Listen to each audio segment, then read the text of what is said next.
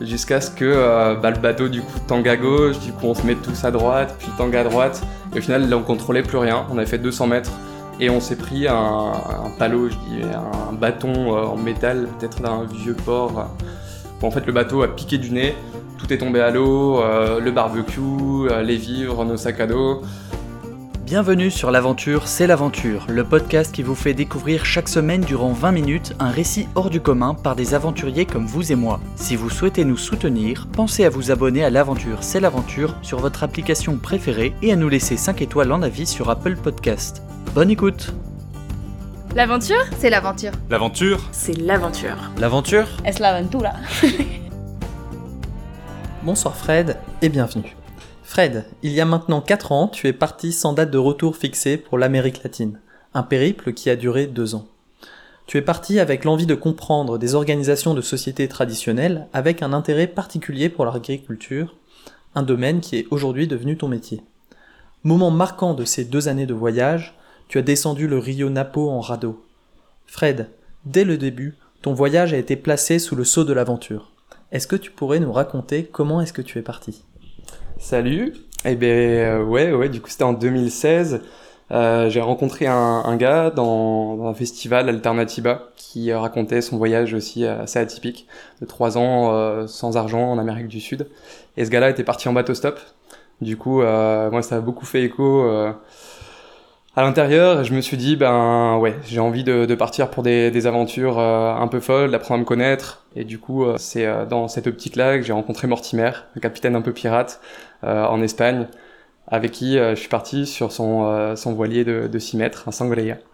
Donc voilier assez festif, avec plein d'instruments de musique, à dormir avec les patates, les oignons, et, et, du coup se sont passés ouais, environ 5 mois d'aventure d'île en île, donc d'Espagne pour arriver jusqu'aux Caraïbes.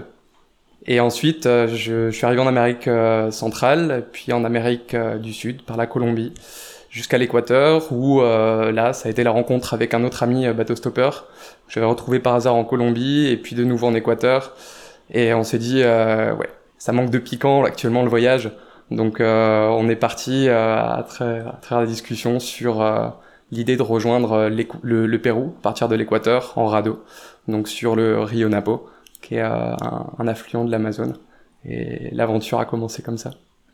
Et donc quand tu es parti, tu avais déjà un, un itinéraire euh, déterminé, tu savais ton point A, ton point de départ et ton point B, ton point d'arrivée? Pas, pas vraiment, non. En fait, on s'est dit euh, en Équateur, on va essayer de d'aller jusqu'à la dernière route praticable euh, par bus, par stop, pour arriver dans une communauté où on pourrait demander des conseils en fait pour euh, fabriquer notre radeau selon un petit peu les méthodes traditionnelles, parce que nous on n'y connaissait rien. Donc c'est comme ça qu'on est arrivé à, Pompeya, en Équateur, et on a passé trois semaines avec des locaux pour construire ce radeau, apprendre à se connaître aussi, des moments vraiment chouette de, de rencontres et de partage. Et l'idée, c'était d'aller jusqu'au Pérou en direction d'Iquitos, qui est euh, une grande ville euh, d'Amazonie qu'on peut rejoindre seulement ben, par, euh, par bateau ou par avion. Et du coup, Pompeya, pour bien comprendre, c'est un tout petit village avec quoi 50 habitants qui vivent de l'agriculture. Comment est-ce que tu décrirais ce village? Alors Pompeya, ouais, c'est euh, une petite communauté qui, euh, qui touche peut-être euh, 20, 20 foyers, il y a 20 familles qui vivent là-bas dans des euh, maisons sur pilotis traditionnelles ou certaines euh, plus plus modernes, mais où les gens globalement ouais ont encore euh, beaucoup de, liens à la nature, une approche d'une agriculture euh, traditionnelle ou moins. Il y a un petit peu ces aspects aussi de, de civilisation euh, en danger par des, des influences de l'extérieur. Alors agriculture traditionnelle, qu'est-ce qu'ils qu'est-ce qu'ils cultivent ces gens à Pompeya? Mais globalement, beaucoup de, de fruits, parce que l'Amazonie, c'est un petit peu le paradis des fruitiers, donc euh, les papayes, des, des bananes, euh, des, des mangues, euh, toutes sortes de, de, fruits tropicaux, et un petit peu de, de manioc aussi, des fèves, des, des, haricots, des pommes de terre. Et donc, euh, cette communauté d'agriculteurs, vous voit arriver, vous étiez 4, 5, c'est bien ça et euh, vous leur expliquez que vous voulez descendre le Rio Napo en radeau. quelle est leur réaction? Eh bien, ils l'ont pris euh, de manière assez simple. Une demi-heure après notre rencontre, ils étaient déjà en forêt à essayer de trouver les arbres qu'on pourrait utiliser pour faire notre radeau, donc les arbres flottants. Pour le coup, l'essence c'était la bouilla, mais la balsa, d'où tire le nom traditionnel du radeau, est issu aussi d'un bois qui flotte. Donc ouais, ils ont été assez enthousiastes à notre projet. Je sais pas s'ils nous ont pris un peu pour des pour des fous parce que ce genre de radeau on le voit plus actuellement. Les gens naviguent avec des pirogues euh, sur moteur, mais en tout cas, euh, ouais, ils ont fait partie de de cette phase de conception et ils nous ont euh, nous ont bien aidés. Et du coup, vous avez adopté une architecture traditionnelle de radeau, c'était sur des, plans que eux avaient en tête et qu'ils avaient déjà vus, ou alors vous êtes parti et vous avez fait le radeau de vos rêves à partir d'un crayon et d'un papier? Pas pas vraiment en fait dans ce genre de d'aventure de, de voyage il n'y a pas vraiment de plan quoi. Les plans se font au fur et à mesure et changent tout le temps. Donc euh, bon, ils nous ont aidé à choisir les essences qui flottaient, donc euh, c'est quand même euh, le point essentiel. Et puis ensuite, euh, toute la phase d'architecture, c'est nous qui l'avons imaginé au fur et à mesure. On s'est vite rendu compte qu'on n'était pas des fins architectes, mais c'était assez chouette la mise en œuvre du coup de, de ce radeau-là et, et aussi le fait de récupérer des éléments à droite à gauche de la nature pour le mettre en forme.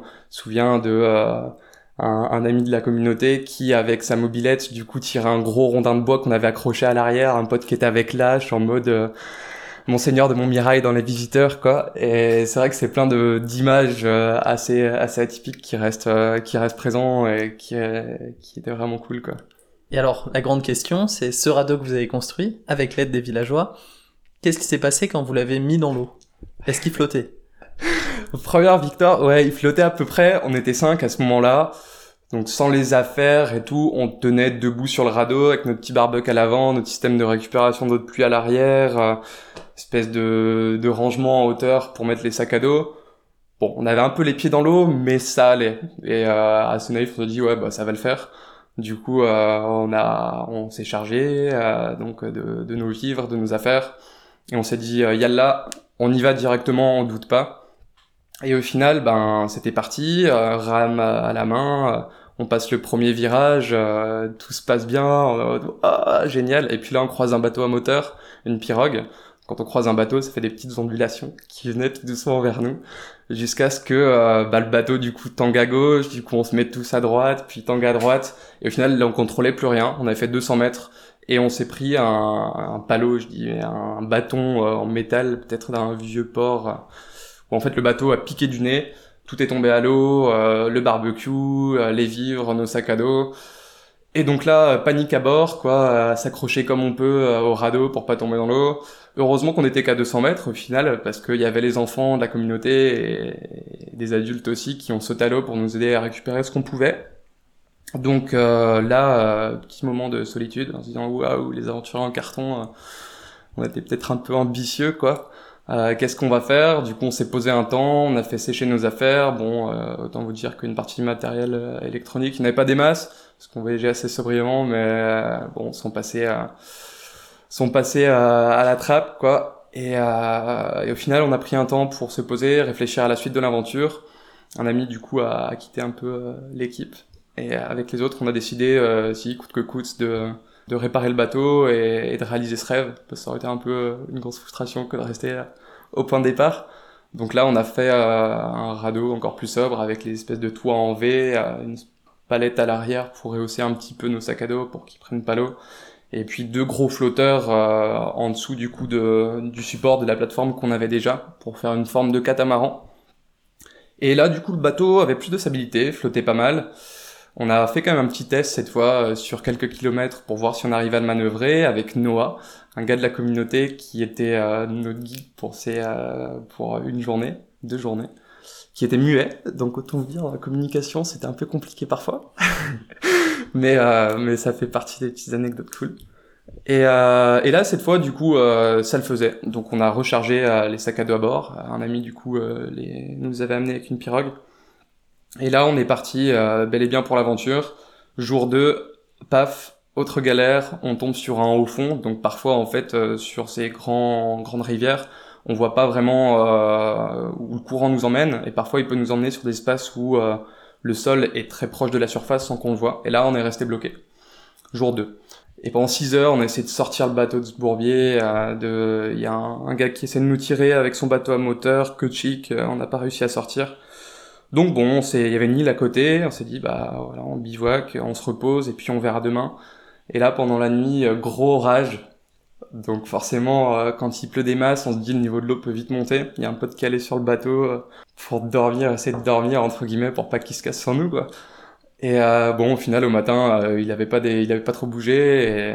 Et, là, on a réussi du coup à le débloquer en enlevant les deux crocs flotteurs du, du radeau et en les mettant sur les côtés, ce qui a rehaussé un petit peu le niveau du radeau.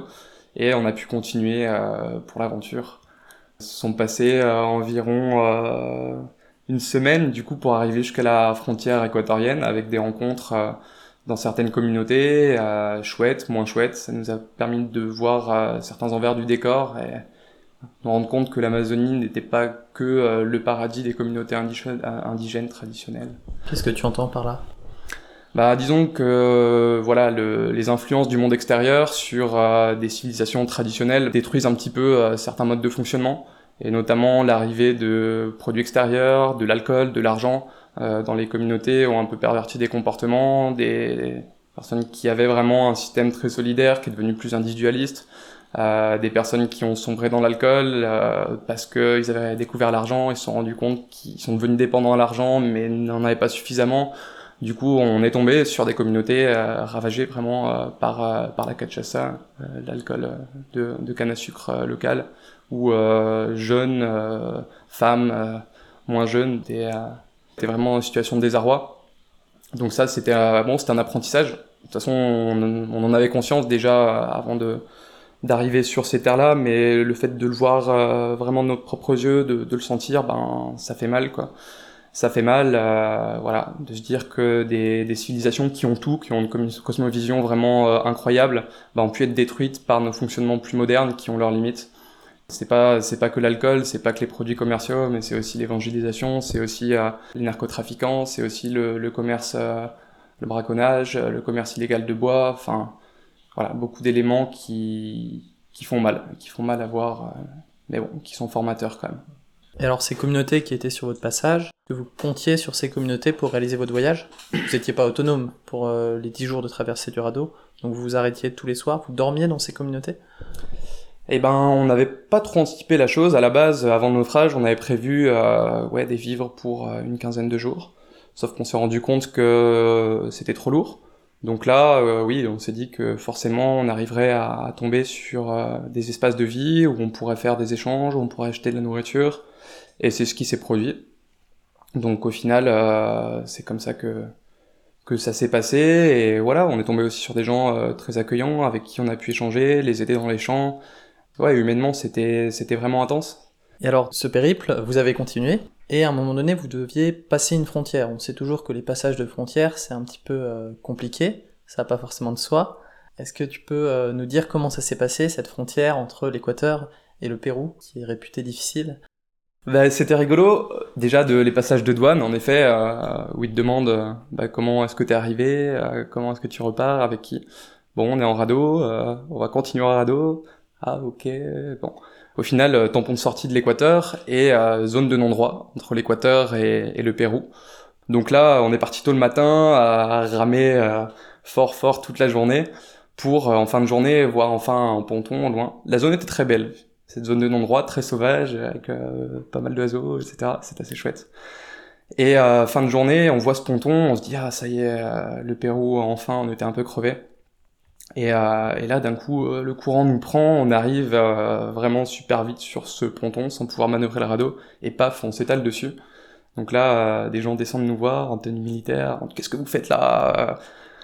Et du coup, on dit, on n'est pas au Pérou, euh, c'est où la frontière, la donne En fait, on était sur euh, une zone militaire. Euh, voilà, c'est vrai que les frontières sont, il n'y a pas de conflit entre les deux pays. C'est plus des zones militarisées parce que c'est des zones où potentiellement il y a du narcotrafic. Et donc, bon, accueil pas super chaleureux. On nous demande de repartir sur sur le feu, quoi, pour arriver à la frontière qui était quelques kilomètres en dessous. Donc, arriver de nuit euh, où en fait le bateau avait quand même euh, subi quelques dommages de choc contre contre le pont des militaires. Et bon, au final, on arrive au Pérou et, et là aussi, euh, les, les, douaniers étaient assez étonnés, mais nous ont euh, autorisé à rentrer sur le territoire. Donc, euh, premier objectif rempli. Quoi.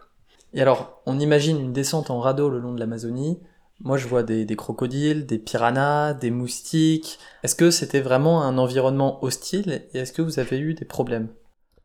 Ouais, ouais, l'Amazonie, faut savoir, bon, en tout cas, c'est peut-être euh, mon système immunitaire personnel qui est pas forcément adapté, mais en tout cas, euh, pour y avoir passé pas mal de temps, c'était quasiment chaque jour euh, quelque chose à soigner, quoi.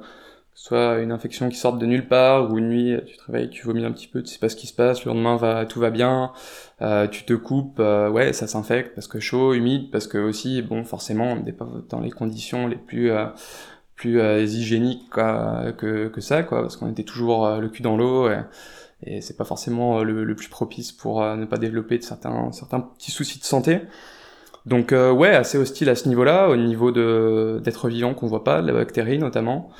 Et euh, en termes de, de poissons, euh, crocodiles, des crocodiles, non, enfin il y en a quelques-uns, mais c'est plus dans les eaux stagnantes euh, et pas dans les dans les rivières comme ça.